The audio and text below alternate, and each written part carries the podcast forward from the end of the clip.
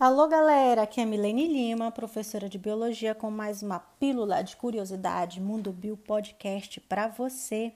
E hoje nós vamos falar de cabelo, o que deixa você de cabelo branco. Você sabe por que os cabelos ficam grisalhos?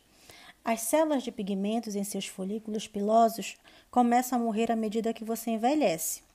Um fio de cabelo que não contém a quantidade necessária de melanina irá mudar a proporção que cresce para uma cor mais transparente, como cinza, prata ou branco. Como as pessoas não param de envelhecer, cada vez menos células de pigmento estarão presentes para produzir a quantidade necessária de melanina. Com isso, os cabelos ficam grisalhos. Uma pessoa pode ficar com os cabelos grisalhos em qualquer idade.